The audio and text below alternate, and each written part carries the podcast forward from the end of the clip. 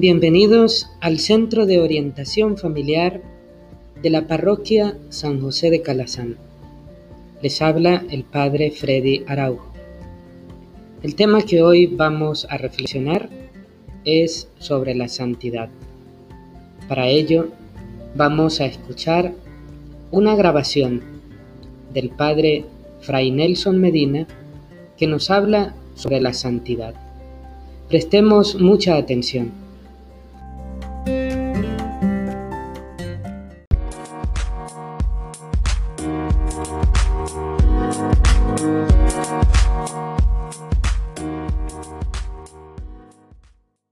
Que estamos llamados a la santidad. Y estamos llamados no quiere decir que es una opción entre otras opciones, como quien dice si quieres o si no quieres. Estamos llamados quiere decir que nuestra plenitud, nuestra verdadera felicidad, nuestra auténtica paz, nuestra realización, están en la santidad. Estamos llamados a la santidad quiere decir que mientras rechazamos ese llamado, estamos dando la espalda a lo mejor de nosotros mismos.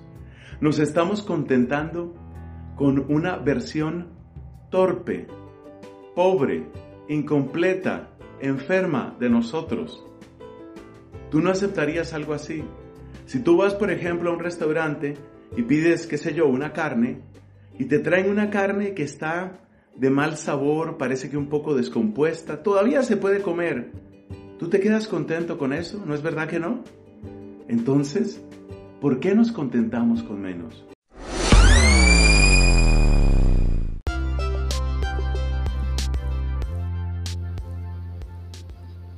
Hemos escuchado al padre Fray Nelson Medina en esta reflexión sobre la santidad y quisiera agregar también en función del documento que realiza el Papa Francisco sobre el llamado a la santidad en el mundo actual, dice, ser santo no es vivir tristón, agriado, melancólico o bajo perfil, sin energía. Ser santo es capaz de vivir con alegría y sentido del humor los acontecimientos cotidianos de la vida.